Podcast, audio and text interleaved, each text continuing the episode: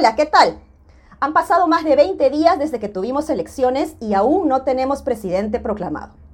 La verdad es que esto ya se está saliendo de las manos, pues estamos llegando a niveles de violencia inaceptables y que están siendo normalizadas por los agresores. Me refiero específicamente al caso de Piero Corbeto, que fue agredido en el club Regatas y en donde el propio presidente de dicho club ha dado unas lamentables declaraciones minimizando la situación y dando a entender que el culpable es el propio Piero Corbeto por exponerse.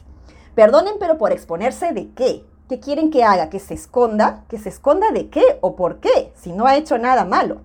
Justificaciones como estas son similares a las que lamentablemente le dicen a las chicas violadas y que usan minifalda. ¿Para qué te pones minifalda, pues? ¿Para qué te expones? Te estás poniendo en un escaparate. Ah, ok, o sea, ahora la víctima tiene la culpa. No se pasen, pues. Particularmente, yo condeno todo tipo de violencia. Lo mismo hice, ojo, cuando le tiraron un conazo a tu vino. Pero aquí es crucial aclarar una gran diferencia.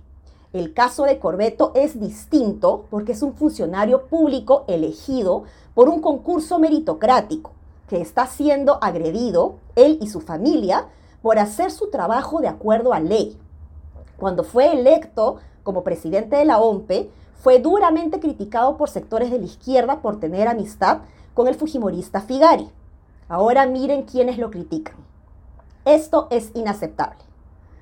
Toda mi solidaridad con él y su familia, especialmente a su hijo o hijos. Este mensaje es para ellos. Quiero pedirles que le den mucha fuerza y que le hagan saber que se sienten orgullosos de él. Necesitamos más funcionarios públicos íntegros y comprometidos con su trabajo. Y esta situación causada por unos pocos desadaptados no tiene por qué amilanar esas ganas de seguir aportando al país desde el servicio público. Mucha fuerza, Piero Corbeto.